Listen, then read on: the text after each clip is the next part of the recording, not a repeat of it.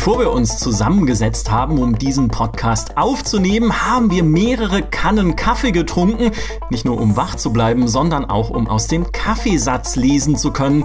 Es geht nämlich um die Zukunft und das nächste große Ding, die nächsten Spiele, Trends, Gameplay, Technik und so weiter. Mein Name ist Michael Graf. Mit mir hier im Podcast der Zukunft sitzen die menschliche Glaskugel Dimitri Halley. Hallo. Und unser Stargast Daniel Veit. Wunderschönen guten Tag.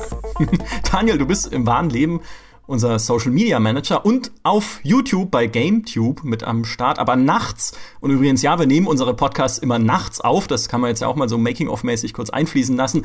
Äh, nachts wirst du zum Podcast-Ideengeber äh, du hast nicht nur das enorm erfolgreiche Thema Bier in unsere Podcast-Themenliste eingetragen, sondern auch dieses Thema heute vorgeschlagen. Was reizt dich denn daran? Was reizt dich an der Zukunft?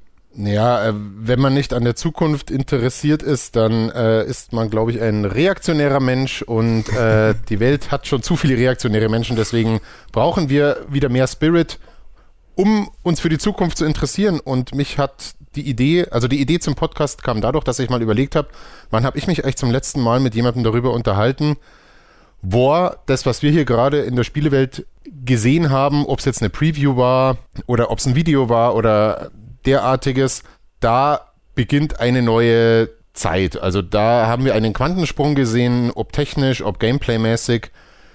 Und das ist ganz schön lange her. Und gleichzeitig äh, in der täglichen Arbeit in der Redaktion merke ich, dass wir oft Dinge, so sehr wir uns Mühe geben, darauf aufmerksam zu werden, auch ein bisschen verschlafen und dann erst Jahre später merken, siehst du mal, dieses Spiel, das keiner so recht auf dem Zettel hatte, das hatte aber dieses eine Element, was dann die ganzen nächsten Jahre für viele andere Spiele definiert hat. Und ich würde heute gerne mit euch mal drüber sprechen, gibt es sowas derzeit oder warum gibt es sowas schon so lange nicht mehr? Und in welche Richtung bewegen wir uns da? Ja, es ist ein bisschen, also ich kann es sehr gut nachvollziehen. Es wirkt schon ein bisschen so, als wäre zumindest so ein technisches Plateau wieder erreicht, wo sich einfach nichts so Revolutionäres mehr tut. Vielleicht auch wieder wegen der Konsolenzyklen. Ne? Wir haben jetzt sind jetzt auch wieder an dem Punkt, wo es irgendwie so, ja, die Konsolen sind irgendwie halt so, äh, ja, ich will nicht sagen, sie plätschern vor sich hin. Es gibt ja jetzt auch kürzere Konsolenzyklen. Wir haben die PS4 Pro jetzt erst mit 4K, höhere Auflösung und so weiter. Das ist ja durchaus eine technische Neuerung in dem Sinne.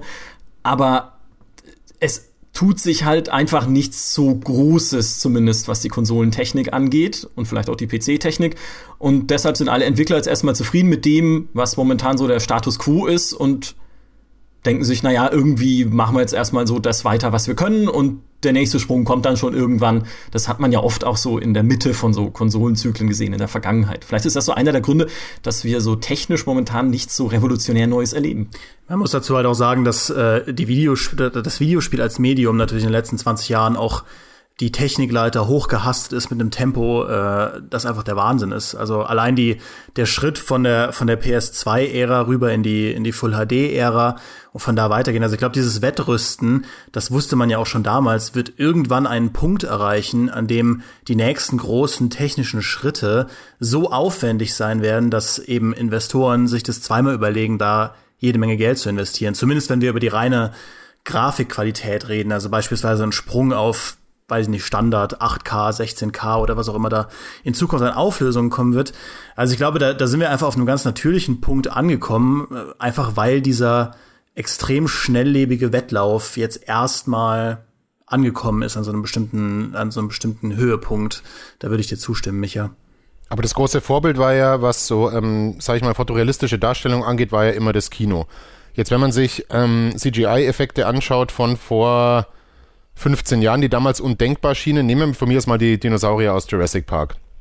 Die könnte wahrscheinlich in der Qualität auch eine moderne Grafik-Engine in Echtzeit darstellen. So, wahrscheinlich verklärt man das ein bisschen, aber wenn man sich die jetzt nochmal anschaut, ähm, versteht man, warum man sie damals so toll fand und heutzutage sagt man, okay, jetzt sind wir mit der aktuellen Echtzeit-Grafik da, wo Jurassic Park äh, 1992 oder 93 pre-rendered war. Jetzt, wenn ich mir aber einen aktuellen CGI-Film anschaue oder einen Film mit vielen CGI-Effekten, und oft sind es ja die, die man gar nicht so sieht, sondern die einem vollkommen natürlich vorkommen, obwohl alles aus dem Computer kommt, da ist die PC-Grafik noch sehr, sehr weit davon weg. Und es, Ich finde so, mit jedem Spiel, wo es heißt, ja, Fotorealismus jetzt endlich äh, erreicht in der und der Hinsicht, ob es jetzt Fotogrammetrie ist oder so, da denkt man so, ja, okay, den Aspekt habt ihr jetzt so halbwegs abgedeckt, aber wenn du es dann in Echtzeit siehst, dann merkst du erst, wie weit du da trotzdem noch davon weg bist. Vielleicht ist es auch eine Frage ähm, der, Nach der Nachfrage, dass Grafik als Selling Point für ein Spiel nicht mehr so hoch im Kurs steht wie, wie noch früher. Dass Leuten andere Dinge heutzutage wichtiger geworden sind, weil wir, und ich meine, da werden wir auch noch drüber reden, weil Videospiele als, als Medium so divers geworden sind und Sache, Sachen wie der Service-Gedanke, Multiplayer, ähm, irgendwelche anderen Monetarisierungsmodelle und Plattformen, Streaming, Social Media, solche Sachen. Das, also Videospiele sind halt so aufgegangen, ähm, wenn ich überlege, dass man früher halt einfach nur drauf, drüber geredet hat. Also früher war es immer so, ich weiß nicht, ob es bei euch auf den Schulhöfen genauso war, dass die Leute, die die neuesten, bestaussehenden Spiele haben, das waren halt die Sachen, über die man geredet hat. Und das waren die coolen Kids. Und die konnten damit rumhausieren gehen. Und dann haben alle sich um ihn rumgesammelt und sich das angeschaut. Und ich habe das Gefühl, heutzutage ändert sich das ein bisschen. Ähm, ich meine, dass, dass Minecraft so ein Weltphänomen werden konnte, deutet ja auch so ein bisschen in die Richtung. Äh, dass da einfach die, die, die, sag ich mal, der Grafik, die Grafik-Augenwischerei so ein bisschen von ihrem Thron gestoßen wurde. Und vielleicht der Fokus einfach davon weggerückt ist. Aber ich spekuliere da, ich steck da nicht so drin in den Hintergründen wie andere. Ich glaube, da ist tatsächlich was dran, ja. Also ähm, es ist nicht mehr die Grafik das, was das größte Thema bei dem Spiel ist. Interessiert die Leute nicht mehr so sehr. Also immer ein bisschen schon noch. Also so und so, ja, hier fotorealistische GTA-Mod finden die Leute normal schon interessant, aber in dem Moment, wo sie dann feststellen, dass da auch getrickst wird oder dass sie in echt dann eben doch wieder nicht fotorealistisch aussieht, dann ist das Interesse auch schnell abgeflaut. Hm. Ich weiß es nicht, ehrlich gesagt. Es fehlt ja momentan auch wirklich mal eine Technologie-Demo, die wieder beeindruckend wäre. Ich meine, es gibt ja viele schöne Spiele. Jetzt gerade Horizon Zero Dawn zum Beispiel auf der PS4 sieht ja fantastisch aus, eigentlich, aber jetzt auch nicht so übermäßig viel mehr fantastisch als andere Spiele, die man schon auf der PS4 gesehen hat. Irgendwie ein Bloodborne oder sowas, waren ja auch super schön. Ähm, aber es fehlt halt irgendwie jetzt wieder diese Demo von irgendwas oder so eine irgendwie eine, Engine, die auf der E3 gezeigt wird oder so, wo alle sagen, wow, das hätte ich nicht gedacht, dass es möglich ist. So wie es zum Beispiel damals bei Half-Life 2 war mit der Source Engine, mit den Gesichtern, die man dann da zum ersten Mal gesehen hat, diese Gesichtsanimationen, mhm. die ja fantastisch waren. Und ich meine, du hast gerade Fotogrammetrie erwähnt und mit der Technologie, die ja so ein bisschen das Einscannen von realen Umgebungen ist, die dann super detailliert halt dann im, Ende, im Endeffekt sind und super realistisch, das könnte ein nächster Schritt sein, gerade was halt Grafiktechnologien anbelangt, aber es geht ihnen halt gerade niemand. Ich meine, klar, bei Virtual Reality gibt's halt so ein paar Experimente in die Richtung. Ich habe irgendwie letztes Jahr auch ein Startup besucht äh, in den USA, Realities.io heißen die die so Fotogrammetrie-Sachen machen für Virtual Reality, die halt super beeindruckend sind, wo du einfach irgendwie so ein altes, abgewracktes Krankenhaus, ich glaube in Berlin besuchen kannst und da halt dann durchlaufen und solche Sachen. Ähm, aber das gibt's halt momentan im Mainstream-Markt einfach nicht und vielleicht auch einfach nur noch nicht weil halt momentan niemand glaubt, so wie Demi vorhin gesagt hat, dass sich die Investition da drin lohnt. Ja, vor allem ähm, in dem Moment, also da, das ist ja äh, typisch Uncanny Valley, sowohl die Fotogrammetrie als auch die Gesichtsanimationen, weil beim Spiel zum Beispiel was äh, mit Fotogrammetrie arbeitet, und das ist ja auch ein bisschen so ein Buzzword. Es hieß erst so, ja, das ist so unfassbar aufwendig, das haben dann nur die von Ethan Carter hingekriegt und dann hat man es bei, bei Battlefront schon ein bisschen gesehen und die von, von Call of Duty äh, World War II sagen jetzt auch so, ja, we're working with photogrammetry und klar sieht das irgendwie toll aus, aber in dem Moment, wo du dann wirklich wirklich was realistisch nachgebildetes anschaust im Spiel, dann merkst du eben, dass es nur ein sehr cleverer Trick ist und dass dir dann umso mehr auffällt, dass es eben nicht fotorealistisch aussieht. Und bei Gesichtsanimationen ist es genau das gleiche. Also da betteln sie sich ja gerade alle. Schaut jetzt äh, der Hauptcharakter in Horizon am besten aus oder schaut die Heldin im, im Comet Hellblade am besten aus? Und du sagst die ganze Zeit so, ja, das sind alles sehr gut animierte Computergesichter, aber das ist genau der Fall, wo eben dieser eine Quantensprung fehlt, wo du sagst, was? Das ist eine Computergrafik ohne Uncanny Valley sowas habe ich noch nie gesehen. Und das hat nicht mal der Tag in, in Rogue One geschafft. Weil da siehst du es nämlich auch. Also sogar im Kino gelingt es nicht so richtig. Das stimmt. Da möchte ich ähm, mal off-topic einwerfen, dass ich vor acht Jahren auf archäologischen Ausgrabungen gearbeitet habe, äh, als Zivi. Das hat man in Trier so gemacht. Wir haben ja, bei uns kann man ja nirgendwo eine Baustelle machen, ohne irgendeinen Römerbrunnen zu finden. Und da haben wir mit Fotogrammetrie gearbeitet. Und wenn ich damals gewusst hätte, dass man das für Videospiele einsetzen kann, dann wäre ich jetzt reich. Statt, Tja. statt nicht reich zu sein. Ähm, das bringt uns jetzt in der Diskussion überhaupt nicht weiter, aber ich wollte es einfach mal zum Besten geben. Das ist was, was mir immer wieder latent frustriert. Ähm, genau, was ich noch sagen wollte zu dem, zu dem, äh, dass die Grafik von ihrem Thron gestoßen wurde, das ist mir aufgefallen bei Star Wars Battlefront 2, als ich auf der Star Wars Celebration war und mir diesen In-Engine-Trailer angeschaut habe. Da hat kein Mensch bis heute, kein Mensch wirklich über die Grafik geredet, über die Technik, wie das Ganze aussieht.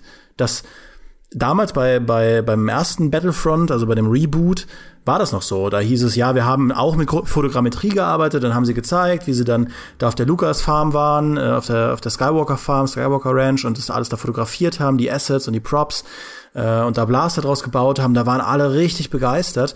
Und jetzt redet da kein Mensch mehr drüber. Ähm, Finde ich faszinierend. Aber ja, da war das auch so. Ja, weil eben genau die Grenze jetzt wohl erreicht ist. Also bei Battlefront 1 hatte man so das Gefühl, okay, das ist jetzt das Maximum, was geht und Battlefront 2 mhm. sieht halt nur, in Anführungszeichen, genauso gut aus. Ja, das stimmt, das stimmt, ja. Aber es sind halt auch andere Elemente zum Beispiel, also jetzt mal, mal rein weg von der reinen Fotoreal, vom reinen Fotorealismus in der Grafik. Ähm, mir fiel zum Beispiel beim Horizon-Spielen auf, wie schön das eigentlich gemacht ist mit dem Wetter und Tageszeiten und so. Aber dass das ganz weit weg ist davon, wie tatsächlich das Licht ist im Laufe des Tages oder wie, wie sich zum Beispiel ein Regen ankündigt, wie lange das dauert. Klar, läuft im Spiel die Zeit ein bisschen schneller, damit es ein bisschen ähm, aus Gameplay-Aspekten halt, weil ich nicht acht Stunden im Spiel irgendwie nachts verbringen will. Aber das habe ich auch schon so lange nicht mehr in gut gesehen oder vielleicht noch nie so richtig, dieses wie in der Open World die ganze Wettergeschichte simuliert wird und so. Ich glaube, das letzte Mal, wo es richtig cool war und sogar da war es bei Regen viel zu dunkel, war bei Red Dead Redemption und das Spiel ist jetzt inzwischen, weiß ich nicht, sieben Jahre alt oder so. Also, ähm, aber das hatte zum ersten Mal zum Beispiel, wie, wie Wolken aussehen, nachdem es geregnet hat. Solche Sachen. Also, wo ich mir denke, so, wow, endlich hat mal ein Team das hingekriegt, verschiedene Lichtstimmungen am Tag und ähm, Witterungsbedingungen korrekt darzustellen. Und dann siehst du es einmal beim Team, das sich Mühe gibt und natürlich ist es halt immer Rockstar. Und dann bei allen anderen Spielen siehst du es dann wieder nicht und denkst du so, ach schade. Sondern dann kriegst du dann wieder so einen, so einen komischen Pseudoregen vorgesetzt und nicht mal der Witcher macht das richtig. Mhm. Und das ist halt was, wo ich mir denke so, warum wird da nicht mehr Wert drauf gelegt? Für eine Open World ist es doch so wichtig, dass ich da so verschiedene Stimmungen habe und nicht so den rosa Morgen, den gelben Mittag, den orangenen Abend und die zu helle grüne Nacht bei Horizon oder blaue Nacht. Und wenn es regnet, ist sowieso alles grau, weil es ja nur eine Art von Regen gibt und sie schaut aber nicht aus wie echter Regen. Also solche Dinge. Wo, wo fehlt, wo, wann kommt die nächste Wetter-Engine zum Beispiel? Bethesda hat es ja versucht in Fallout 4. Das war ihnen scheinbar dann wichtig, dass es da Wetter gibt, aber das ist ja genauso. Ja, du hast ja vollkommen recht. Die, das ist wahrscheinlich einfach was, was Designern im Endeffekt dann auch nicht wichtig ist, weil auch das ist Aufwand und Rockstar ist ja schon ein bisschen ein äh, spezielles Kind, was, was Aufwand angeht, auch ja. in Details, wo man normalerweise auch wahrscheinlich selbst als großes Studio sagen würde, wow, okay, nee, also ich meine, acht Radiosender sind jetzt mal genug, ne? mehr brauchen wir nicht. Und Rockstar sagt halt dann, nee, Freunde, das machen wir jetzt trotzdem, da hauen wir trotzdem noch einen rein. Ähm, und das machen, glaube ich, viele einfach nicht, weil es ihnen nicht wichtig erscheint. Was mich in dem Kontext aber wundert, also im ersten Moment denkt man sich, ja gut, so, solche technischen Pionierleistungen, das erwartet man natürlich äh, bei den AAA-Studios, weil da das Geld sitzt, eben was ein, was ein Rockstar nun mal umsetzt. Sowas wird in den nächsten Jahren nicht erschwinglich sein als Gesamtpaket für irgendwelche Indie-Studios. Aber trotzdem wundert mich, dass es sowas wie The Vanishing of Ethan Carter nicht häufiger gibt. Also so kleinere Spiele, die sich auf einen Aspekt konzentrieren von von diesen, sage ich mal, technischen Grenzen, die es im Moment gibt und beispielsweise in puncto KI oder in puncto Belichtung oder in puncto Wettereffekte das Ganze wirklich mal auf ein Level pushen, dass sie nur damit ihr Spiel verkaufen können. Bei Ethan Carter, da war das ja genauso. Das hatte diese super genialen äh, Landschaftspanoramen und ansonsten war das als Spiel relativ belanglos, auch wenn ich es persönlich fantastisch fand, auch wegen, wegen des Soundtracks und so. Aber ähm, mich wundert, dass das auf Steam nicht häufiger aufschlägt, solche Projekte. Oder bei Kickstarter. Vielleicht, weil du mit dem einen Element nur in den seltensten Fällen ein Spiel verkauft bekommst. Es sei denn, du redest von Fotorealismus wie bei Ethan Carter und das gab's ja nun mal eben schon. Also ich weiß nicht, ob du mit einem Spiel mit einer perfekten Wetter-Engine ob du damit genug Käufer anziehst, weil du musst ja ein Spiel ja trotzdem noch reinbauen. Ich meine, eine reine Wettersimulation naja, das ist auch nicht alles. Ne? Ja.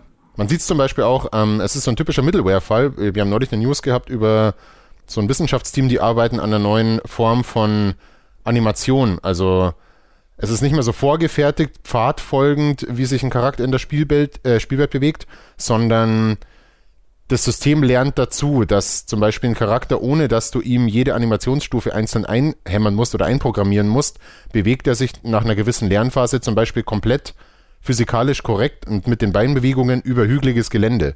Und da ist es ganz egal, ob es jetzt ein hü größerer Hügel ist oder eben so ein bisschen unebener Boden. Die Füße treffen die ganze Zeit den Boden korrekt auf, das Gewicht verlagert sich richtig und sowas zum Beispiel. Also ein klassisches Middleware-Ding, wie damals die äh, Euphoria Engine bei, bei GTA 4 zum Beispiel, wo man sagt, wenn man es sieht, so, ey, wow, sowas mhm. habe ich vorher noch nicht gesehen. Und da war der kurzer Hype. Und inzwischen weiß man es gar nicht mehr, ob die noch eingesetzt wird oder nicht, weil man es inzwischen gewohnt ist. Aber immerhin gab es das damals. Habe ich auch schon lange nicht mehr gesehen. Und bis dieses äh, lernfähige System dazu kommt, ähm, in Spielen auf der breiten Ebene, puh, weiß man nicht, wie lange das dauert. Und ob es einem dann überhaupt noch auffällt. Ja, das also das ist ja tatsächlich so ein bisschen ein, ich will nicht sagen direkt Trend, aber schon eine Sache, über die sich Entwickler momentan unterhalten, habe ich das Gefühl, ist tatsächlich diese lernfähigen Systeme, weil ich habe mich auf der Covadis neulich auch mit dem Bernhard Evers unterhalten. Das war einer der Mitgründer von Blue Byte und äh, ehemaliger Battle Isle Designer, also eigentlich deutsches Entwickler-Urgestein. Und äh, der sitzt gerade mehr oder weniger in seiner Freizeit an einem KI-Prototypen für eine KI, die nicht, also nicht wie wir es im klassischen Spielersinne verstehen, als dein Gegner dann herhält irgendwie oder irgendwie als ne, quasi als dein, dein Widersacher in einem Spiel, sondern eine KI, die darauf achtet, wie du spielst und was du im Moment gerade brauchst. Das klingt erstmal ein bisschen obskur, aber da geht es dann zum Beispiel darum, dass das Spiel im Hintergrund schaut, dynamisch, wenn es ein Aufbauspiel ist zum Beispiel, welche Ressourcen brauchst du gerade? Vielleicht brauchst du ja Holz. Und dann gibt es dir auch irgendwie Holz, indem es keine Ahnung, dir irgendwie eine Schatzkiste vor die Füße wirft oder dann wird halt irgendwie Holz am Strand angeschwemmt oder sowas, gibt dir vielleicht ein bisschen Holz und gibt dir dann damit ein Incentive, mehr Holz zu sammeln, indem du dann irgendwie Sägewerke baust und motiviert dich dann so weiter den nächsten Schritt zu gehen.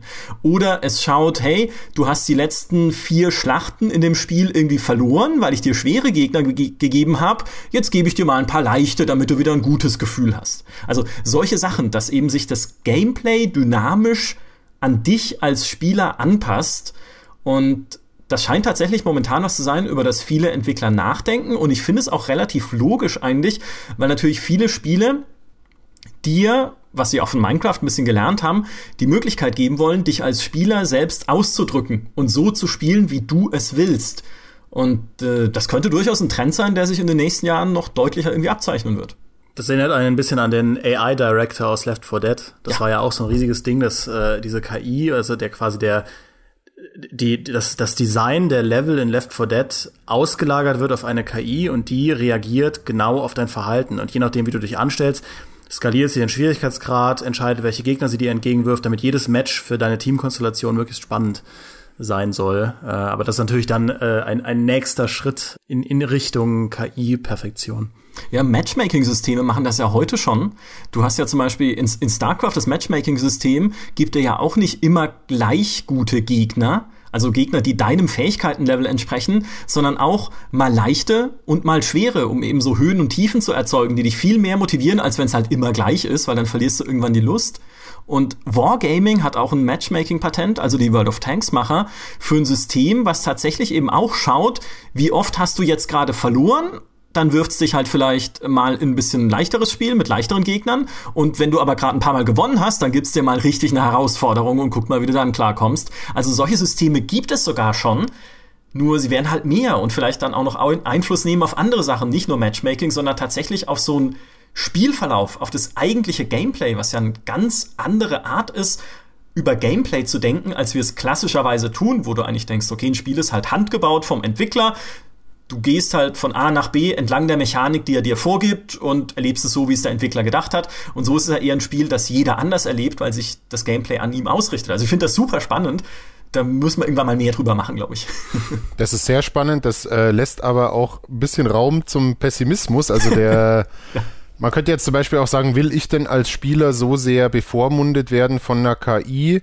Und wäre mir nicht lieber, dass ich eine vom Designer erstellte Situation, auch wenn sie schwer ist, löse? Weil ansonsten kommt mir die KI halt entsprechend immer entgegen und ich muss mich nur lang genug dumm anstellen, bis mir die KI dann eine Situation vorlegt, die ich dann auch lösen kann. Also wo es dann nicht mehr auf, an, Persön äh, an der persönlichen Herausforderung hängt. Außerdem ist das halt knifflig bei allem, was äh, Multiplayer angeht, was ja groß nicht, nicht mal mehr ein Trend ist, sondern was eigentlich bei, bei den wirklich erfolgreichen Titeln eigentlich Standard ist. Wo lässt sich das in einem Multiplayer-Spiel platzieren, so dass ich das als Spieler als Vorteil empfinde und nicht, wie es EA beispielsweise oft vorgeworfen wird, dann in so eine Art FIFA-Momentum endet. Also dass äh, scheinbar eine KI am Werkeln ist, die dafür sorgt, dass Spiele irgendwie von nicht nur von den Spielern kontrolliert werden, sondern von einem Aspekt noch, der es irgendwie für beide spannender oder interessanter gestalten soll und die dem Spieler dann die Möglichkeit der Kontrolle ein bisschen wegnimmt. Also werden wir sehen müssen, wie sich das dann auswirkt. Ja, ich, ich fand das auch unglaublich gruselig, ehrlich gesagt, als ich das eben da auf der Covades gehört habe ähm, weil es natürlich, wenn es zu offensichtlich ist, dann fühlst du dich ja nicht wie jemand, der ein Spiel spielt, sondern wie jemand, mit dem das Spiel gerade spielt. Ja, weil es sich natürlich auf dieser Motivationskala halten will und äh, du wirst halt manipuliert, Spaß zu haben. Und äh, wenn das dann erstmal zu offensichtlich ist, ist ja wie beim Glücksspiel auch, ja, dann denkst du ja auch so, ja, Freunde, jetzt habe ich dann auch keinen Bock mehr, ne? Wenn mir irgendwie beim Roulette die Bank äh, mal irgendwie fünf Euro hinwirft oder so, dann habe ich ja irgendwie auch keine Lust mehr. Ähm, aber wenn das halt subtil genug ist, und äh, unauffällig genug, wie gesagt, bei Matchmaking ist es gang und gäbe offensichtlich, dann äh, kann das schon funktionieren. Da muss man echt abwarten, was dann am Ende draus wird. Ja, ich teile diesen Pessimismus äh, gegenüber diesem ganzen Tracking auch so ein bisschen. Also man hat ja, das ist, finde ich, was, was auch gerade in der, in der Spielebranche, im AAA-Bereich merklich passiert, dass Publisher mit Vermarktungs- und äh, ähm, Kundenkommunikationsmodellen experimentieren um uns Spieler herum, also mit neuen Möglichkeiten, Download-Inhalte anzubieten oder in irgendeiner Form dich, dich halt zu beschäftigen mit irgendwelchen Spielen, dir Communities, Community-Einstiegspunkte in den Weg werfen und so. Ich merke das gerade gerade bei Wildlands sehr stark, dass ich äh, fast täglich spiele. Ähm, und manchmal finde ich das schon so ein bisschen gruselig. Da haben wir auch schon mal drüber gesprochen, dieses Gefühl, dass du, dass dir so ein bisschen die Mündigkeit entzogen wird als, als Spieler und du immer wieder mit Karotten irgendwo entlang geführt wirst. Auf der anderen Seite finde ich natürlich, wenn ich jetzt an so in einem ganz kleinen Rahmen an eine Sandbox denke, nehmen wir nochmal Wildlands, wo diese ganze, die bolivianische korrupte Unidad-Polizei wirklich dynamisch auf das reagiert, was ich in der Spielwelt mache, statt halt einfach dieses urklassische Fahndungssterne-System äh, zu fahren, was man, was man schon aus GTA 3 kennt. Finde ich die Idee schon ganz gut. Also äh, gerade diese dynamischen Systeme in Open Worlds, glaube ich, da ist noch so viel Spielraum, ähm, um Spieler auch auf eine unterhaltsame Art und Weise ewig in diesen Welten gefangen zu halten, ohne dass man ihnen permanent ähm, durchgeskriptete und durchdramaturgisierte Quests in den, in den Rachen werfen muss. Ja, absolut. Ich finde, genau das ist äh, passiert ja gerade bei einem Spiel, was jetzt als Open World Quantensprung gefeiert wird, obwohl eigentlich das Spiel nichts anderes macht als Dinge, die vielleicht nicht in der Qualität oder in der Form schon vor vielen Jahren erfunden wurden. Ich rede von äh, Zelda Breath of the Wild, das eben nicht auf so klassische Sammelmechaniken setzt oder so klassische Open-World-Mechaniken, sondern sehr viel auf Dynamik setzt. Also da geht es sehr viel um ähm, die Elemente, wie wirkt sich Feuer auf Holz aus, was ist denn eigentlich alles aus Holz, wie kann ich das denn einsetzen gegen meine Gegner oder äh, um irgendwelche Hindernisse zu überwinden. Alles Dinge, die äh, hat in ähnlicher Form schon vor, weiß nicht, 20 Jahren bestimmt mal ein Ultima gemacht zum Beispiel. Hm. Ähm, und das wird jetzt so gefeiert, so, ah, endlich denkt mal jemand Open World neu. Also endlich mal Open World, die sich irgendwie lebendig und dynamisch anfühlt, weil ich da so viele Dinge machen kann. Aber es ist ja eigentlich letztlich, letztlich nichts Neues, diese Dynamik. Sie ist halt da nur Nintendo-typisch clever designt eingebaut. So. Also es ist jetzt auch kein richtiger Quantensprung. Er, er ist nur ein bisschen so verkauft worden, weil man sowas eben in der Form lange nicht mehr gesehen hat. Dass man das zum zentralen Spielprinzip macht. Solche Dynamiken waren halt, glaube ich, leichter zu machen in Zeiten, als Spiele noch nicht so, so technisch aufwendig waren und beispielsweise auch bei prozedural generierten Sachen wie in einem, wie in einem Daggerfall. Und heutzutage im Open-World-Design hinkte das, glaube ich, immer sehr hinterher, weil diese dynamischen Systeme in solchen 3D-Welten extrem komplex sind. Ich hatte da mal eine, Open-World-Folge mit ähm, eine GameStar TV-Folge aufgenommen mit Markus Schwertel, wo wir so ein bisschen drüber gequatscht haben, was die Zukunft von Open World ist. Und Markus ist halt der Meinung oder er wünscht sich, dass es halt immer noch mehr wird wie äh, die Assassin's Creed, die man die letzten Jahre gesehen hat. Also mehr Icons, die man abgrasen kann, mehr Quests, mehr Missionen, mehr Story. Und ich glaube tatsächlich, dass diese Open World, in der du immer mehr mit der Spielwelt äh, interagieren und sie manipulieren kannst, dass das eher das ist, womit man die Leute wirklich lange in diesen Welten gefangen äh, halten kann. Wenn du irgendwelche Kampfsysteme baust oder Interaktionskonstrukte mit den NPCs, ähm, die dich so lange beschäftigen, weil du da immer neue Sachen ausprobieren kannst. Das geht ja wirklich Hand in Hand mit ähm, mit dem, was gerade in dieser ganzen Streaming-Landschaft abgeht. Also ich glaube, so viele Spiele auch auf den, in den Steam-Charts sind unter anderem deshalb so in den Steam-Charts, weil es so gute Zuschauerspiele sind. Sowas wie ein, wie ein Player Unknowns Battlegrounds, das nicht nur mit seinem Battle Royale-System ein, ein gutes Spiel ist, sondern wo die Community eben auch permanent, wie früher auf dem Schulhof, Erzählungen hin und her schieben kann und sich gegenseitig zuschauen kann und permanent neue Geschichten erlebt, die man teilen kann oder die man auch einfach für sich behalten kann. Und diese Form von Dynamik, ich glaube, das ist halt was, das ist ein Zug, auf den Publisher aufspringen wollen und sollten, wenn sie wirklich langlebige Spiele äh, installieren wollen in der Community. Du siehst es ja bei uns auch schon in der Newsberichterstattung, ähm, weil wenn ein Spiel sowas bietet, dann bleibst du als Spiel auch über die Presse länger im Gespräch, weil es mhm. ständig irgendwelche Meldungen gibt von wegen, ähm, natürlich hat jemand aus äh, fünf Gasballon-Gegnern unten im Floß ein Luftschiff in Zelda gebaut. Äh, hier ist das Video, müsst ihr gesehen haben. So, also die, und die Leute schauen sich dann natürlich auch an, weil jeder will halt wissen, was, was, was hat der gemacht? Und wenn, wenn Beispiel Open-World-Spiele mehr in die Richtung gehen würden, also mehr Spielweltdynamik, auch wenn es dem Szenario nicht gerade dienlich ist oder auch wenn es dann langsam oder wenn es manchmal ein bisschen albern wird, dann ist es, glaube ich, tatsächlich was, was dem ganzen Genre ein bisschen gut tun würde und vielleicht ist das ja auch genau das, was äh, worüber wir gerade sprechen, was den Quantensprung angeht. Für Assassin's Creed Empire oder Origins oder wie es denn dann nun heißen mag, war es ja zumindest schon ähm, angekündigt, beziehungsweise war ja schon mal die Rede davon zum Beispiel, dass es eine sehr viel dynamischere Spielwelt haben soll als die bisherigen Teile wollen wir es hoffen. Ja, und gerade Ubisoft ist da ja, ist da ja wirklich Pionier. Also Wildlands war, ist, glaube ich, tatsächlich so eine Art Testballon, ob diese neue Art der Ubisoft-Formel dauerhaft funktionieren kann. Du hast eben irgendeine Form von Multiplayer, das muss kein PvP sein, ist in Form von Wildlands, ist es eben ein Koop.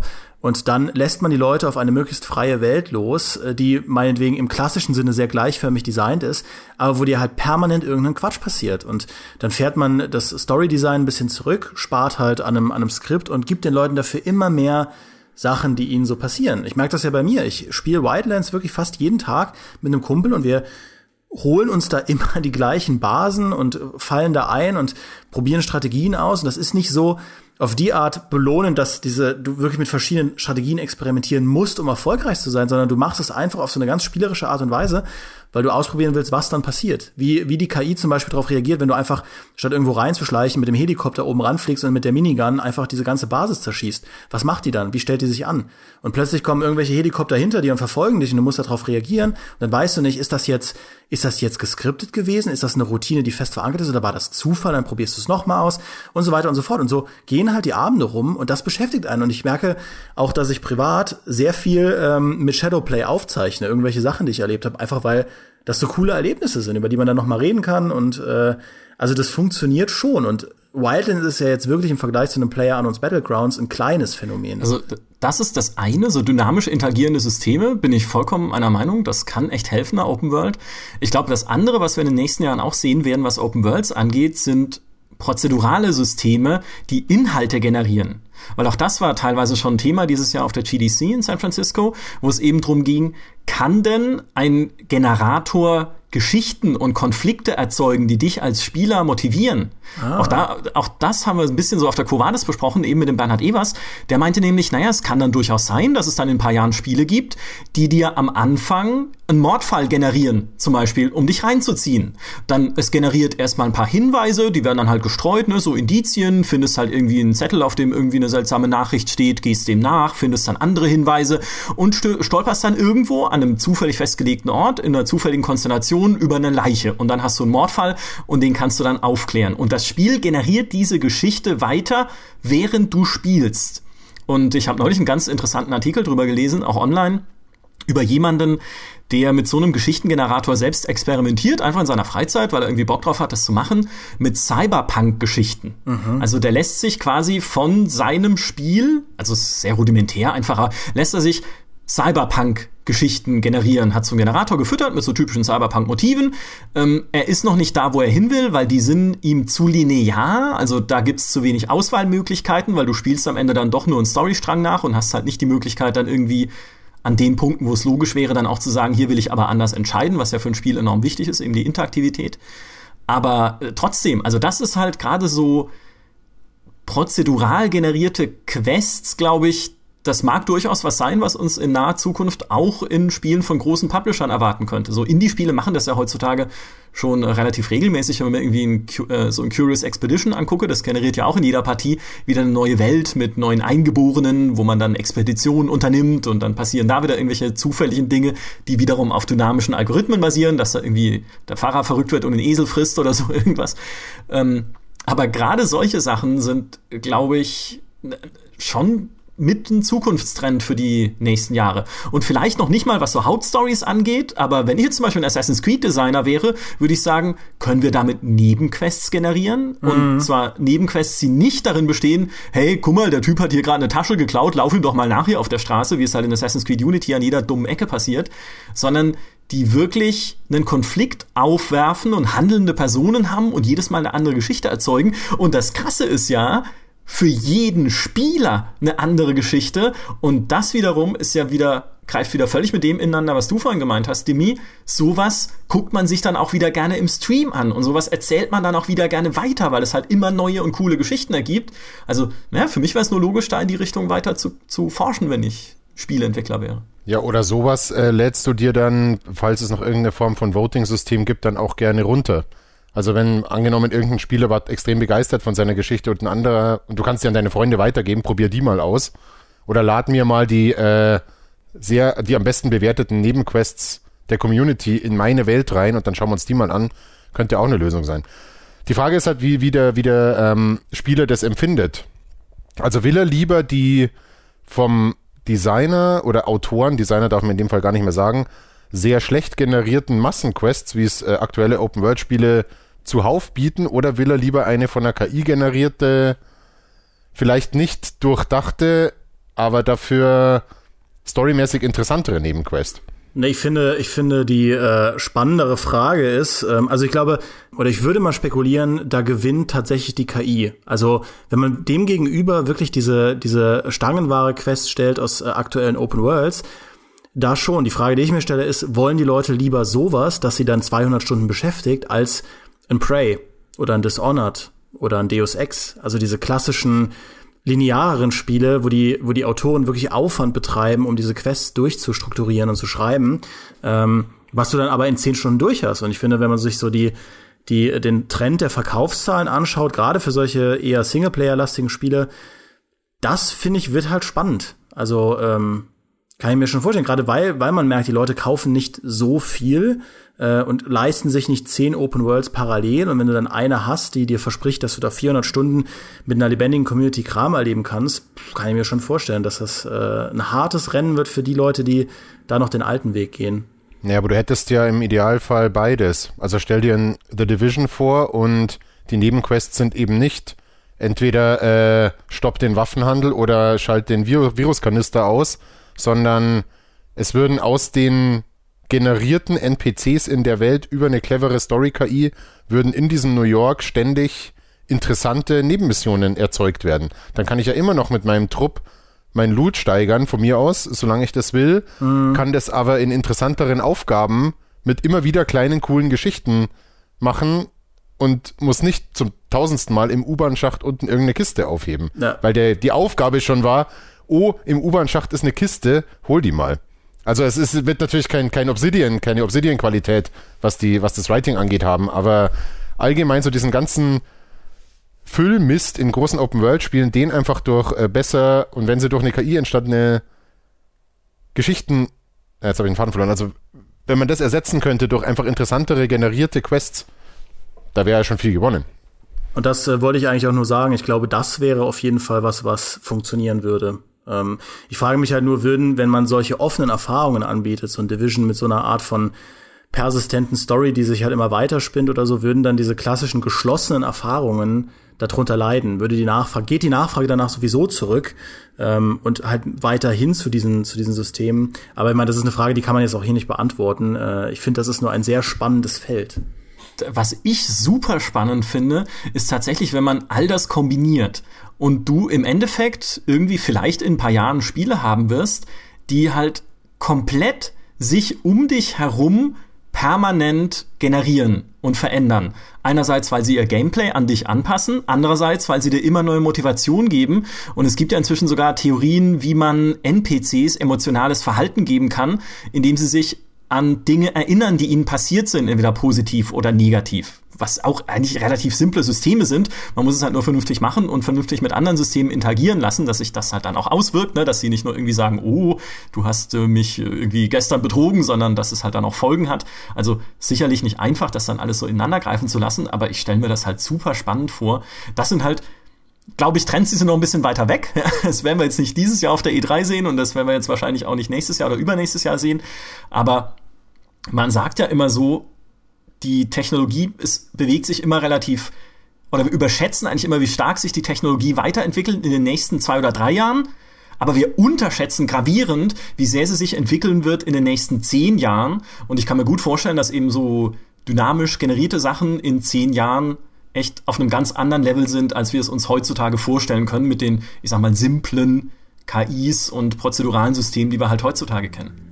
Ja, stell dir das doch nur mal vor in einem GTA 6 oder GTA 7. Das wäre doch äh, mhm. das, das Game to end all games. Also, äh, wenn man sieht, wie GTA Online jetzt schon ankommt und sich dann vorzustellen, all das, was du gerade eben aufgezählt hast, statt, findet statt in einem, in einem lebendigen Vice City, ob jetzt Multiplayer oder Singleplayer, ist sogar egal.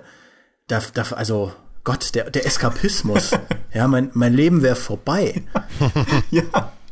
Es muss natürlich Mikrotransaktionen geben, damit dann Rockstar Geld damit verdient. Aber ja, ja. Und du brauchst natürlich noch eine Engine, die möglichst viele hysterische Charaktere generiert, die dich ständig anschreien. Bei das, uns heißt das Redaktion. Ach so. Aber tatsächlich, wenn wir mal ein bisschen weggehen von so der fernen Zukunft, weil ich finde, das ist jetzt, das lassen wir mal so stehen, finde ich, so als Faszinationsmodell, in die bisschen nähere Zukunft der Spiele. Wir haben es ja vorhin schon angesprochen, was Gameplay-Trends angeht. Momentan ist es halt so ein bisschen, habe ich zumindest das Gefühl, diese ganze Battle Royale-Mechanik, also diese Hunger Games ähnlichen Spiele, Last Man Standing Spielmodi. Aber das ist ja auch schon wieder, das weiß ja jetzt jeder. Ne? Das läuft jetzt schon seit letztes Jahr dieser Trend, seitdem Heinz Z1 mit seinem King of the Hill. Jetzt haben wir das Player Unknowns Battlegrounds. Gab noch ein paar andere, The Culling, was ja eher nicht so so lala war so ein bisschen. Ähm, aber der Punkt ist ja eher, was wird so der nächste Trend? Oder glauben wir eher, dass Battle Royale jetzt dann irgendwie schon irgendwann in so AAA-Spiele Einzug halten wird? Oder was meint ihr, wie das weitergeht, so mit den Gameplay-Trends? Ich kann mir schon vorstellen, dass äh, das ganze Battle Royale-Prinzip, wie es so oft war, basierend auf einer Mod oder irgendjemand hat sich ausgedacht, wir machen so einen Last Man Standing-Modus irgendwie, ähm, basierend auch auf den Filmen Battle Royale, dass sich jetzt irgendein großes Entwicklerteam dessen annehmen wird und das vereinnahmen wird. Die Frage ist halt nur, welches Team macht's und äh, wem gelingt's. Wenn beispielsweise Blizzard das macht, dann wird's wahrscheinlich gelingen. Wenn, äh, ich nenne jetzt keinen Namen, aber wenn man mal von diesem ganzen Rollenspiel-Shooter-Prinzip ausgeht und das Ganze dann auf Multiplayer ausweiten und so, gibt auch Teams, da könnte ich mir vorstellen, dass es nicht gelingt. Ähm, versuchen werden es aber. Gesagt. Nein. Bioware übrigens. Äh, nee, ähm, genau. gibt so Teams, da, da muss man vorsichtig sein. Aber ich bin mir sicher, dass äh, in vielen äh, Büros bei großen Publishern darüber nachgedacht wird, wie können wir dieses Spielprinzip zu einem der unseren machen. Und außer Blizzard, ehrlich gesagt, traue ich es gerade keinem so recht zu. Also, weiß ich nicht, muss man mal sehen, ähm, wie sich das dann umformen, zugänglicher machen und vor allem monetarisieren lässt für den jeweiligen Hersteller. Aber da kommt bestimmt irgendwann was demnächst. Was Blizzard schaffen könnte, was ähm, finde ich die die ganzen jetzigen Battle Royale Spiele nicht schaffen, ist der Sprung zur Konsole. Also äh, korrigiert mich, aber diese ganzen Early Access Sachen, die man die man jetzt hat, die sind ja im ewigen Early Access H1Z1 und PlayerUnknown's Battlegrounds. Das ist ja ein PC lastigeres Phänomen oder habe ich das falsch verstanden? Ja. Ja, ne, das ist PC. Ich wollte jetzt nicht keinen Quatsch erzählen, weil ich, äh, weil ich finde, das ist immer was, was man mitbedenken muss. Bei uns ist der, der PC natürlich auch dadurch, dass wir Gamester sind, aber auch hier in Deutschland, natürlich deutlich stärker als in den USA, wo, wo die PS4 das absolute Leitmedium ist. Und ich frage mich halt, ähm, oder was ich halt glaube, ist, dass im nächsten Schritt irgendein Studio das zusammenziehen muss. Diese Prinzipien, die sich auf dem PC gerade so etablieren. Und das muss man sich mal anschauen, die Steam-Charts, die, die Top 10, das sind ja so viele PC-exklusive Sachen. Ja, ein, ein Dota, ein, äh, ähm, eben Player, Player Unknowns Battlegrounds. Ähm, gut, Arc gibt's jetzt, aber ihr wisst, was ich meine. Und äh, das halt rüber zu, zu karren auf die PS4 und da ganz groß zu machen, äh, glaube ich tatsächlich auch, dass Blizzard da ein äh, Favorit wäre, der das schaffen könnte. Ja, also wenn ich Electronic Arts wäre, dann würde ich einfach Visual Games nehmen, ihnen die Star Wars Lizenz geben und sagen, macht ein Battle Royale Spiel. es ist egal, ob es gut ist oder nicht. Es ist Star Wars und es hat Lichtwerter. ich würde spielen. Die Frage ist nur, wie sie es machen würden. Ja. Also, ne, äh, kann ja auch sehr schnell schief gehen und ähm, die ganzen Battle Royale Spiele sind ja nicht nur hoch in den Steam Charts, weil es Battle Royale Spiele sind, sondern Beispiel The Culling, das ist jetzt eben nicht mehr so der Hit. Ähm, Habe ich auch mal ausprobiert, das war mal ganz okay. Ähm, aber warum Player Unknowns Battlegrounds zum Beispiel so stark ist momentan, liegt ja wohl auch daran, dass es in sich wohl sehr gut funktioniert und einem viele Möglichkeiten gibt und auch von der Community und den Entwicklern konsequent weiterentwickelt wird. Und das ist eben was, was man bei der Art Spiel oder bei so typischen Steam-Hits nicht unterschätzen darf, ist nämlich, dass die alle inzwischen im Early Access sind und alle mit der Community und mit den Wünschen der Community weiterentwickelt werden. Und das würde EA in der Form wahrscheinlich nicht machen, sondern die würden der Community das Star Wars Battle Royale Spiel vorsetzen und hier alle freuen sich, hurra, hurra, äh, jetzt kann ich endlich mit Han Solo gegen Yoda, wenn es denn sein muss, in irgendeiner Arena mich da äh, ausboxen, bis nur noch einer steht.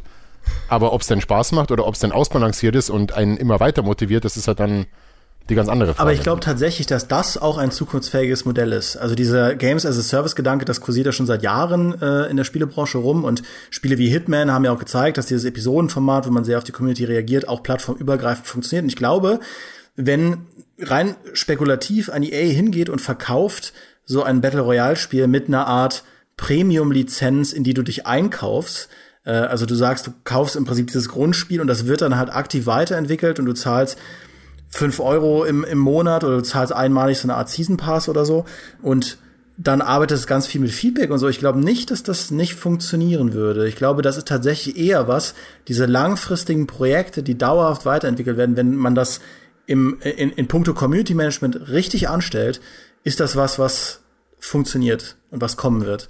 Diese langfristigen Sachen.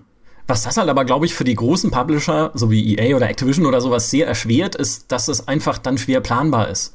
Weil du musst natürlich dann irgendwie, klar, deine Aktionärsberichte abgeben, deine Geschäftsberichte, irgendwelche Gewinnerwartungen an das Jahr und äh, wenn du halt sagst, okay, wir entwickeln das mit der Community und wir gucken mal, wo es hingeht und äh, vielleicht zündet es auch einfach nicht, wie so viele Spiele, die halt dann auch im Early Access stecken bleiben, ähm, dann ist es natürlich schwer, das dann begründet zu kriegen und dann guckt man vielleicht doch eher, dass man irgendwas Klassisches macht oder, so wie man es bei Hitman gemacht hat, man nimmt halt was Erprobtes und äh, eine, ne vernünftige Basis und baut darauf dann auf, teilweise. Also vielleicht, dass man irgendwie ein Spiel macht, was sowieso läuft und von dem man weiß, okay, das wird sich schon in der Grundfassung so verkaufen, dass man damit zumindest planen kann.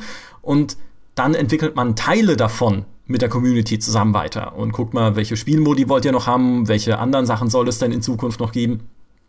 Und was du sagst, Dimi, ist ja vollkommen richtig. Wir sehen ja momentan, dass die Publisher wieder, sagen wir mal, aufgeschlossener werden gegenüber dem, was die, was ihre Communities ihnen eigentlich gerade sagen, weil sie natürlich wissen, dass Communities enorm wichtig sind für Service Games, weil ohne eine Community, die dir wohlgesonnen ist, kannst du kein Spiel über zehn Jahre laufen lassen.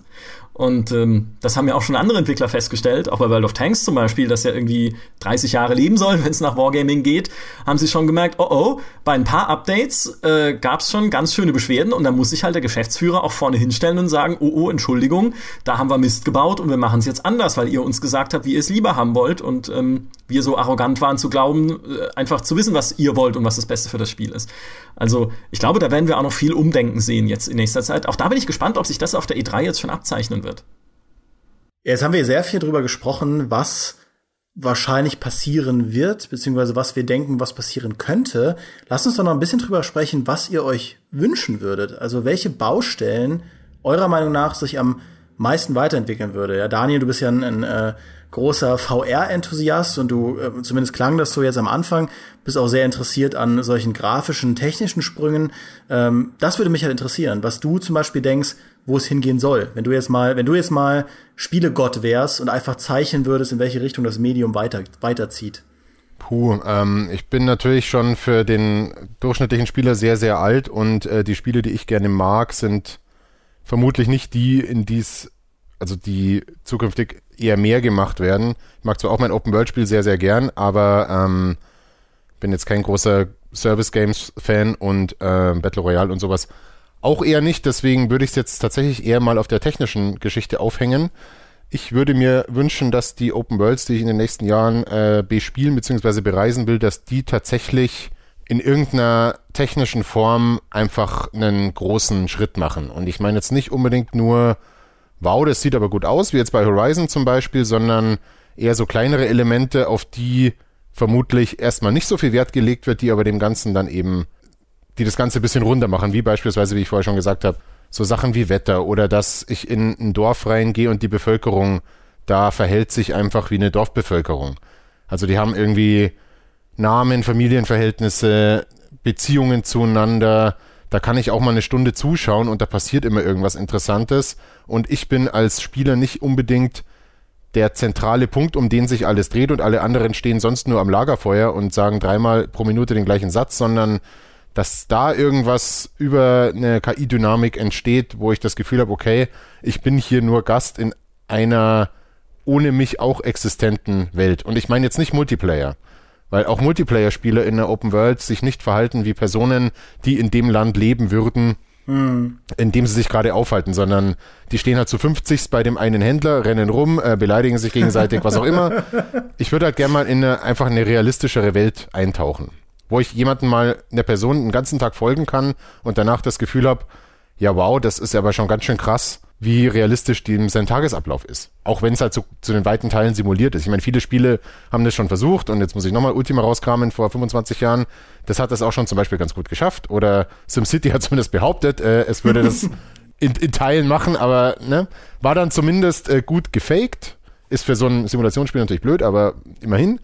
Und sowas einfach. Ich möchte mal in so eine Open World rein, wo ich sage, sowohl was, was die Darstellung oder die eben in Sachen wie äh, Wetterbeleuchtung, Vegetation, wo ich sage, okay, hier ist eine simulierte Welt und wenn ich mir dann die deren Bewohner anschaue, es müssen ja nicht mal unbedingt Menschen sein, es können auch von mir aus Roboter sein oder oder Tiere oder so, da möchte ich zuschauen können und sagen können, ja, okay, das ist tatsächlich äh, the next step und ich habe halt auch die entsprechenden Freiheiten als Spieler dann da drin. Und welche Welt das dann letztlich ist, ist mir dann auch irgendwie dann auch gerade mal wurscht.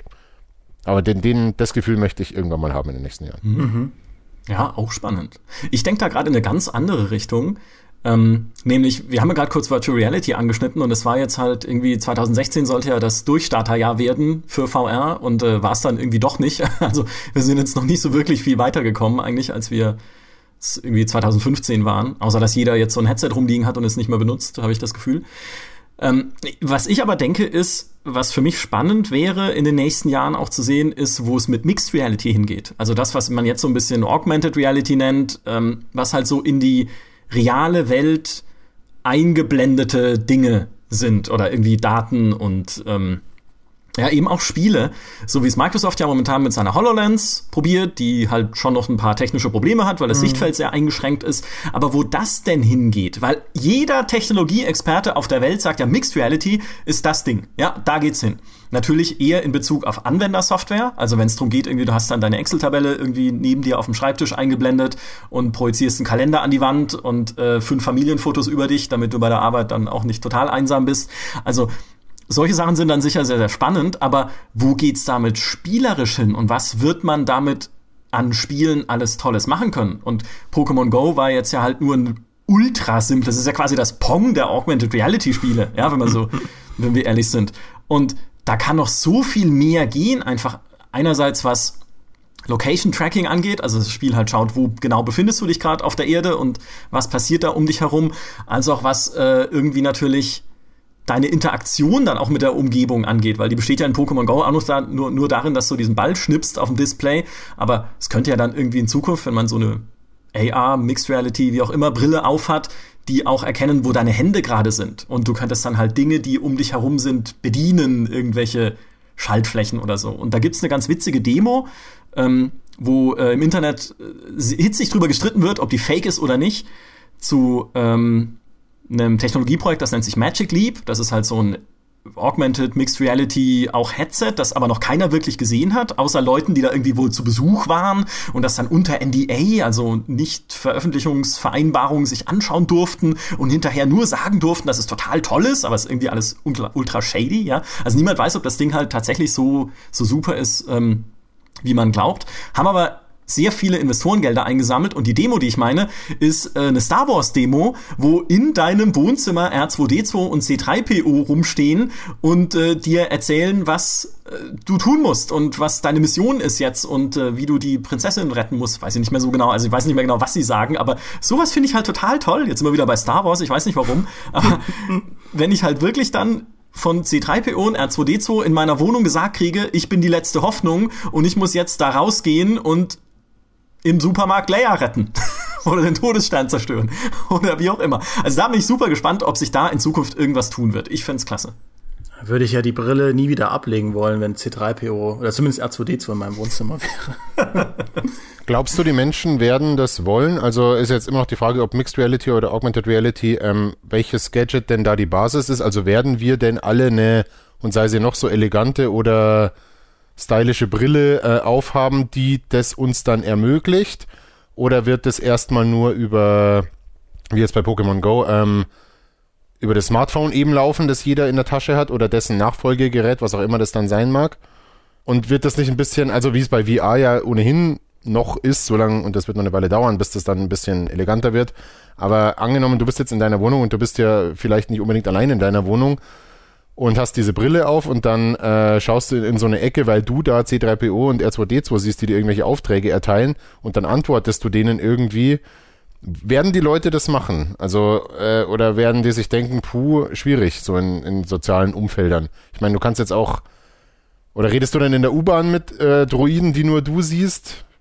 Ja, jeden Tag. Das macht er jetzt schon, ja. ja. Wie seht ihr die nicht oder was? also normal, also wenn du jetzt jemanden siehst, der mit jemandem redet, der nicht da ist, dann wunderst du dich auch ein bisschen oder sagst, der, der Mann sollte vielleicht kein Bier mehr bekommen oder so. Ne? Also ich weiß ja nicht, wie das dann ist, wie viele das dann machen müssen, bis es normal ist. Oder bis man sich dann auch traut, da mitzuspielen. Ich glaube halt, der, der Durchbruch für so eine Technologie kann nie sowas sein und können nie Spiele sein, sondern muss tatsächlich irgendwie so Lebenskomfort und Produktivität sein. Weil auch damals hat sich ja niemand ein Handy zugelegt, um Snake zu spielen, sondern jeder hat sich ein Handy zugelegt, um halt unterwegs erreichbar zu sein und telefonieren zu können. Genauso beim Smartphone. Du hast halt plötzlich das Internet dabei, was du vorher nur aus dem Desktop-PC oder höchstens mal einem Laptop hattest. Ähm, jetzt hast du es jeden Tag in der Hosentasche und dann kamen halt die passenden Spiele und das ist ja auch das, was so Entwicklervisionäre äh, oder so Consultant-Typen immer sagen.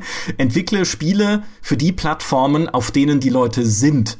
Ähm, aus irgendwelchen anderen Gründen tatsächlich. Also wenn sich Leute irgendwie eine Set-Top-Box an den Fernseher anschließen, dann entwickle Spiele dafür oder versuch's zumindest, wobei eine Set-Top-Box halt einfach keine Spiele darstellen kann. Gut Pech gehabt, aber versuch's zumindest. Und ich glaube halt tatsächlich auch, was solche Mixed Reality Headsets angeht, die Verbreitung müssen sie finden über andere Sachen. Also das muss dann wirklich sein, okay, du musst halt davon überzeugt sein, dass es sinnvoll ist, irgendwie äh, durch die Wand sehen zu können, wo dein Autoschlüssel liegt. Zum Beispiel mit diesem ganzen Internet of Things. Da sind ja auch alle Geräte verbunden, theoretisch in der Zukunft ähm, was ja auch unfassbar gruselige Auswirkungen hat. Aber das ist tatsächlich eher was, was eine eigene Podcast-Folge hergibt irgendwann mhm. mal.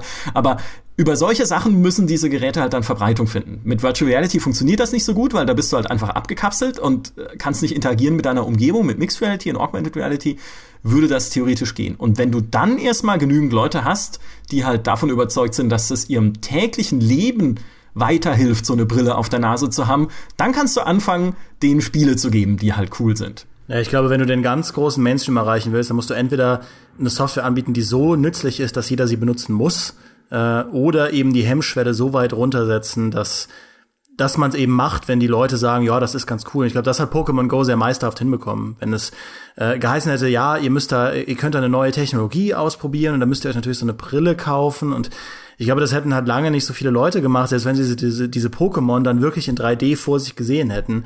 Aber dadurch, dass du das Ding einfach kostenlos auf dein Smartphone ziehst und dann zusammen mit Leuten auf dem Weg zur, zur S-Bahn oder zur U-Bahn oder so so ein paar Pokémon fängst und dann nach und nach das erweiterst und dich hier, wie, wie bei mir hier in München, äh, den halben Tag an Rosenheimer Platz setzt, weil du äh, in, einer, in einen Pokestop da hast, das geht dann halt so graduell, dass du immer mehr tust für dieses Spiel, dann auch mal explizit dafür rausgehst, weil du merkst, das ist eine gute, gute Synergie. Und ich glaube, das ist der Trick, dass du das auf eine Art und Weise machen musst, dass die Leute da komplett rein geeased werden, also so richtig da reingleiten in diese Erfahrung.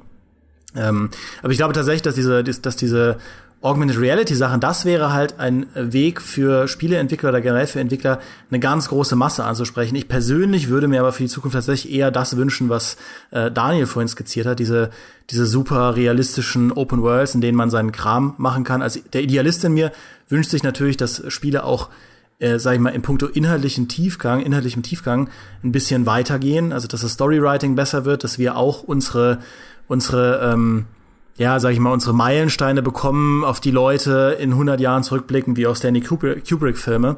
Aber im nächsten Schritt will ich mir natürlich als Spieler solche Welten, in denen man wirklich allen möglichen Quatsch anstellen kann und dann idealerweise auch noch einen Kumpel dazu rufen kann oder vielleicht auch nicht. Äh, das wäre auch was, was ich mir wünschen würde. Und äh, deswegen bin ich im Moment recht zufrieden mit der, mit der Richtung, in die es geht. Also klar, die Quantensprünge bleiben aus, aber ich sage mal, die Säulen, die man erkennen kann in der aktuellen Spielelandschaft, da ist schon sehr viel vielversprechendes dabei, finde ich. Mhm. Ja, das stimmt absolut. Ja, du hättest in solchen Welten zum Beispiel auch die Chance, Utopien zu simulieren, wenn denn die zugrunde liegenden Simulationen genau genug sind. Also es wird ja äh, mit irgendwelchen soziologischen, ähm, in, in soziologischen Studien auch schon gemacht, dass es irgendwelche Rechenmodelle gibt, die gesellschaftliche Entwicklungen prognostizieren wollen. Aber das auf eine spielerische Art, ähm, wie es manche Leute jetzt von mir aus schon mit alten Civilizations machen, so wir lassen einfach mal 30 Völker auf ewig Krieg führen und dann schauen wir mal, was bei rauskommt, in dem Rahmen, den das Spiel vorgibt. Und sowas wäre natürlich für so eine simulierte Open World sicherlich auch mal ganz spannend. Jetzt lass uns doch mal eine Welt bauen, in der es zum Beispiel, wie es in jetzigen Open World Spielen auch schon ist, aber halt alles nicht simuliert, sondern in der es zum Beispiel keinen Rassismus mehr gibt. Oder solche Dinge. Und die dann als Gast besuchen, so stelle ich mir sehr spannend vor. Das wäre ja cool. Oder ob die KI dann von selber irgendwelche Ausgrenzungen zum Beispiel entwickeln wird oder solche Dinge. Ha. Ja, aber das ist, wie gesagt, also das, bis das mal ähm, kommt, dass KIs äh, solche komplexen Dinge simulieren und dann auch noch für Spiele verwendet werden können, das wird sicherlich, sicherlich noch mindestens äh, ein Jahr dauern, würde ich jetzt sagen. das wird dann auch die Zeit sein, wo Podcasts von KIs eingesprochen werden, natürlich. Das heißt, äh, wir alle haben viel mehr Freizeit und viel mehr Zeit zu spielen. Äh, was, was ich noch, vielleicht, weil wir uns jetzt schon wieder sehr in die so in die nähere Science Fiction begeben, was, was Spieletrends angeht, was ich noch ein sehr spannendes Projekt finde momentan, was es ja zumindest schon gibt und was womit ich mir selber ein bisschen widersprechen muss, weil ich vorhin sagte, es gibt keine so faszinierenden Technologiedemos mehr, ist äh, Star Citizen weil das tatsächlich eines der momentan wenigen Projekte da draußen ist, bei denen ich mir bei jeder Demo denke, was? Was? Was machen die? Ja, irgendwie, man kann jetzt auf Planeten landen, die während du landest irgendwie unter dir quasi aufgebaut werden und du kannst da dann aussteigen, egal wo du gerade bist und da dann Sachen finden und mit Leuten reden, die dich auf Aufträge schicken. Du fliegst wieder raus ins All und findest da dann einen havarierten Frachter und gehst da einfach rein, ohne Ladepause, durch ein Loch in der Hülle und schießt dann da drin noch auf Piraten. Mind blown, ja. Man sieht, was draus wird, ja. Ich meine, die arbeiten halt ewig dran. Wer weiß, wann das Ding jemals fertig wird. Ob es jemals fertig wird. Aber zumindest in Techn aus technischen Gesichtspunkten, auch von den Dingen, die man bisher schon weiß, die sie mit der Engine halt gemacht haben, mit der ehemals CryEngine, jetzt ist ja Lumberyard, die Amazon Engine, die auf der CryEngine basiert. Ähm, aber was sie da alles überarbeiten und was sie da alles einbauen und wie sie da halt technologisch irgendwie auch die so die Uhren ein bisschen weiter drehen, so weit, dass man schon gar nicht mehr weiß, ob es dann am Ende funktionieren wird und so einem Spiel dann tatsächlich zusammenhält und noch dazu zu einem MMO, ja, mit irgendwie tausenden Mitspielern. Aber das finde ich ist tatsächlich ein sehr faszinierendes Projekt. Einfach technisch. Die Frage ist halt, ob ähm, Star Citizen, wenn es am Ende genauso rauskommt, wie man es jetzt prognostiziert, ob das dann so ein alleinstehendes Leuchtturmprojekt bleibt, wo Publisher sagen, das können wir nicht vernünftig reproduzieren. Das ist so ein einmaliges Ding gewesen durch diese ganze Funding-Geschichte und durch die lange Zeit, die durch die lange Entwicklungszeit, die durch Kickstarter einfach ermöglicht wurde.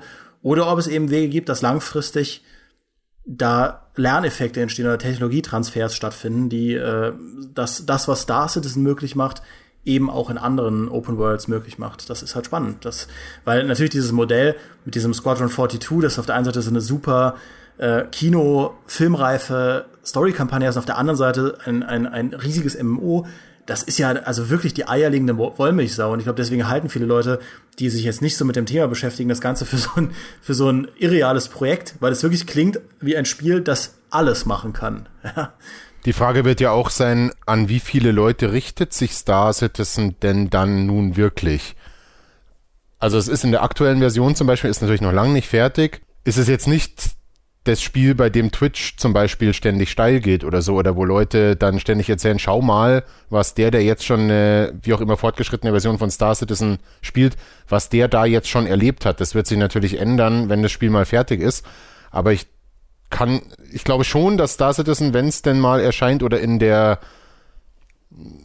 finalen Beta oder sag ich mal in der Version erscheint, wo man sagt, okay, jetzt ist es eigentlich fertig, ob das dann eins ist, mit dem viele Leute was anfangen können, war gerade weil es so viele Möglichkeiten bietet und weil alle diese Möglichkeiten nicht besonders polished sein können. Also es ist schon nicht so super zugänglich, das Spiel. Es ist schon mal die Einstiegshürde, mit welches Schiff und was zahle ich denn dafür? Weiß nicht, ob ihr die Alphas gespielt habt, aber ich fand es da sehr, sehr schwierig reinzukommen und man merkt an allen Ecken und Enden, dass es eben so extrem unfertig ist. Also muss ein, muss ein Spiel, das als Quantensprung gilt, in ob technischer oder spielerischer Hinsicht, muss das nicht auch viele Leute dann für sich begeistern können? Muss es nicht auch zugänglich sein? Also glaube ich nicht. Also ich glaube, du hast vollkommen recht. Es ist einfach Star Citizen ist, glaube ich, wenn es fertig sein wird, äh, vielleicht auch ein bisschen ein anderes Spiel, als sich viele Leute denken, weil es sehr, zumindest in dem Online-Universum, MMO-artig sein wird. Einfach. Ich meine, es gibt zum Beispiel keine Schnellreisefunktion. Du musst da auf einer Raumstation landen, reingehen, mit dem Auftraggeber sprechen, wieder rausgehen und wieder starten. Also, was natürlich realistisch ist und so Raumschiff-Freaks wie mich äh, total begeistert, aber für viele Leute wird das auch einfach langweilig sein. Und die werden sich dann sagen, hey, was, was muss ich denn da noch alles in Kauf nehmen, damit ich will doch nur schnelle Action. Aber ich finde, so ein Projekt muss auch gar kein Massenphänomen in dem Sinne sein, dass es irgendwie Millionen Spieler anzieht, weil die können dann von mir aus weiter Star Wars Battlefront 1 spielen oder so, sondern es muss halt einfach so ein Leuchtturm sein, der zeigt, dass es doch noch möglich ist, weiterzugehen und die, so die, die Technologie weiterzudrehen und neue Dinge auszuprobieren und dabei auch vielleicht dann an die Grenzen zu stoßen dessen, was halt momentan technisch möglich ist. Also wie gesagt, ich glaube, das ist ein permanentes Problem einfach vom Star Citizen Team, dass sie irgendwo an Punkte stoßen, wo sie einfach nicht weiterkommen und dann die komplette Engine wieder ändern müssen. Wie zum Beispiel mit ihrer 64-Bit Präzision, die sie erst einbauen musste, die CryEngine einfach nicht konnte, ohne die aber die ganze Navigation im Weltraum und die ganze Positionsbestimmung einfach viel, viel schwieriger wären oder eigentlich gar nicht so gut funktionieren würden. Also die halt immer wieder an den Punkt kommen, wo es nicht weitergeht, auch mit der Engine und dann wieder alles umbauen müssen. Ähm, aber gerade solche Sachen brauchst du, finde ich. Und gerade das ist ehrlich gesagt auch, auch, was uns an Spielen fasziniert, dass wir dann wieder mit großen Augen da sitzen und denken, what, das geht? Oder, selbst wenn es gerade nicht so richtig gut geht, ja, wie in, der, wie in den Alphas von Star Citizen, aber das wird irgendwann mal gehen. Wow, das finde ich cool. Und wie gesagt, Star Citizen ist wenigstens ein Projekt, das momentan so wirklich existiert und das man sich anschauen kann. Umso ironischer, dass es dann der gleiche Visionär ist, der das auch vor 30 Jahren schon gemacht hat, damals bei Wing Commander. Ja, ist ein bisschen wie, wie, wie James Cameron. So. ja. Dann braucht es halt den einen. Gut, Chris Roberts hat jetzt nicht ganz den Track Record, aber da braucht es halt manchmal den einen, der einfach jetzt schon mit der Technik von in zehn Jahren arbeiten will und um dann alle zehn Jahre ein so ein Ding rauszuhauen, wo du dir denkst, oh, ah, das geht also inzwischen auch. Naja, gut, dann. Das stimmt. Ja, er könnte ja trotzdem krachend scheitern, ne, dann am Ende. Aber er hat es zumindest versucht. Und in zehn Jahren sitzt da jemand anders da und sagt sich, ja cool, dass er es versucht hat, dann können wir jetzt weiter drauf aufbauen, jetzt, wo man tatsächlich auch die Technik hat, mit der es dann funktioniert. Aber äh, eben, das ist halt, finde ich, noch das von den Science-Fiction-Projekten, was Technologie angeht, also es ist ja auch Science-Fiction wegen der Raumschiffe, aber sowas, was technischen Fortschritt angeht, finde ich momentan das Greifbarste aber auch nur ein reines PC-Projekt. Auch da wird es ja dann wieder spannend. Wie entwickeln sich Plattformen weiter? Haben wir alles heute nicht angesprochen, aber langsam läuft uns auch die Zeit davon so ein bisschen, weil das ist ja auch das Ding, Plattformdenken wird sich ändern, Plattformen werden verschmelzen. Das, was wir heute Konsolen nennen, wird vielleicht irgendwann nur noch ein kleines Kästchen sein, am Fernseher hängen und streamen. Ja, vielleicht ist das auch irgendwann ein großes Ding. Was wir auch noch gar nicht angesprochen haben, auch wenn es gerade um KI geht und Physikberechnung, ist die ganze Cloud Computing Kiste. Was ja vor ein paar Jahren der das Buzzword war, irgendwie auch bei Microsoft, als sie dann bei der Xbox One das neue Forza vorgestellt haben, wo doch die, ähm, die KI in der Cloud berechnet wird und wo dann bei Crackdown die Zerstörung in der Cloud berechnet wird und die Cloud, Cloud, Cloud, ne? Cloud ist das tolle Ding für Microsoft. Ähm, aber auch da haben wir jetzt ja eigentlich noch nichts so wirklich Beeindruckendes gesehen und auch da wird es, glaube ich, spannend, was die Zukunft noch so bringen wird. Ja, zumal das Einzige, was man damit bisher spielen kann, eben diese Driver-Tare sind in Forza und wer weiß, was da wirklich dahinter steckt, ob die wirklich sich cloudbasiert so verhalten, wie die menschlichen äh, Gegner oder Mitspieler sich eigentlich verhalten. Ich weiß nicht so recht. Letztlich fahren sie einfach alle scheiße und da brauche ich keine Cloud dazu, um das zu simulieren. da reicht Multiplayer. Stimmt.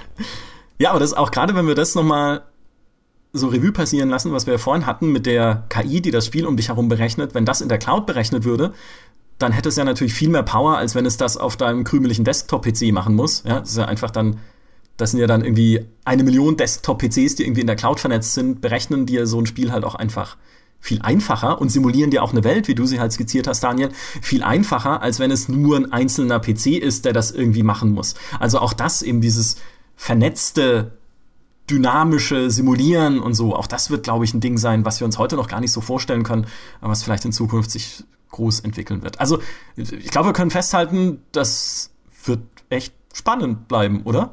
Ja, und das ist ja auch das Schöne an der Branche. Also äh, immer wenn man denkt, es hätte sich jetzt irgendwie festgefahren, oder es äh, wird jetzt nur noch Verbesserungen geben vom Status quo, so kleine Auflösungen, was auch immer. Irgendwann kommt dann eben doch wieder da, das eine neue Ding und äh, man kann sich jetzt schon drauf freuen, egal was es ist. Und ich gebe den ganzen Entwicklern und Publishern einfach auch noch so ein bisschen Kulanzspielraum, bis Star Wars Episode 9 kommt, äh, reicht mir ein Star Wars Film pro Jahr als Innovation und erst danach müssen sie sich wirklich was einfallen. Aber dann wird wahrscheinlich sowieso ja jedes Jahr ein neuer Star Wars Film kommen. Von daher was soll's. Der wird dann auch von der KI generiert. Irgendwann. Ja. Gut, ja, das sind ermutigende Schlussworte. Ich danke euch vielmals. Ich finde, das war ein super spannender Podcast. Also äh, großartige Themen und großartige Zukunftsvisionen. Wir werden sehen, was sich tun wird in den nächsten Jahren oder vielleicht jetzt schon in ein paar Wochen auf der E3. Wer weiß, ja, was wir da schon zu sehen kriegen oder welche neuen Visionen und Trends wir dort zu hören kriegen. Mir hat es viel Spaß gemacht, mich mit euch drüber zu unterhalten. Diesmal Besonderer Stargast, die KI von Daniel Veit. Ja. Vielen Dank, dass du dabei warst und dieses Thema vorgeschlagen hast. Sehr gern. ja, sehr schön. Ich wollte gerade sagen, sag zum Abschied was KI-mäßiges. Ja. Perfekt. Das war's für dieses Mal vom GameStar Podcast. Wenn Sie nichts dagegen haben, schalte ich jetzt ein Weilchen ab. Wir gehen da mal offline. Macht's gut. Tschüss. Tschüss. Tschüss.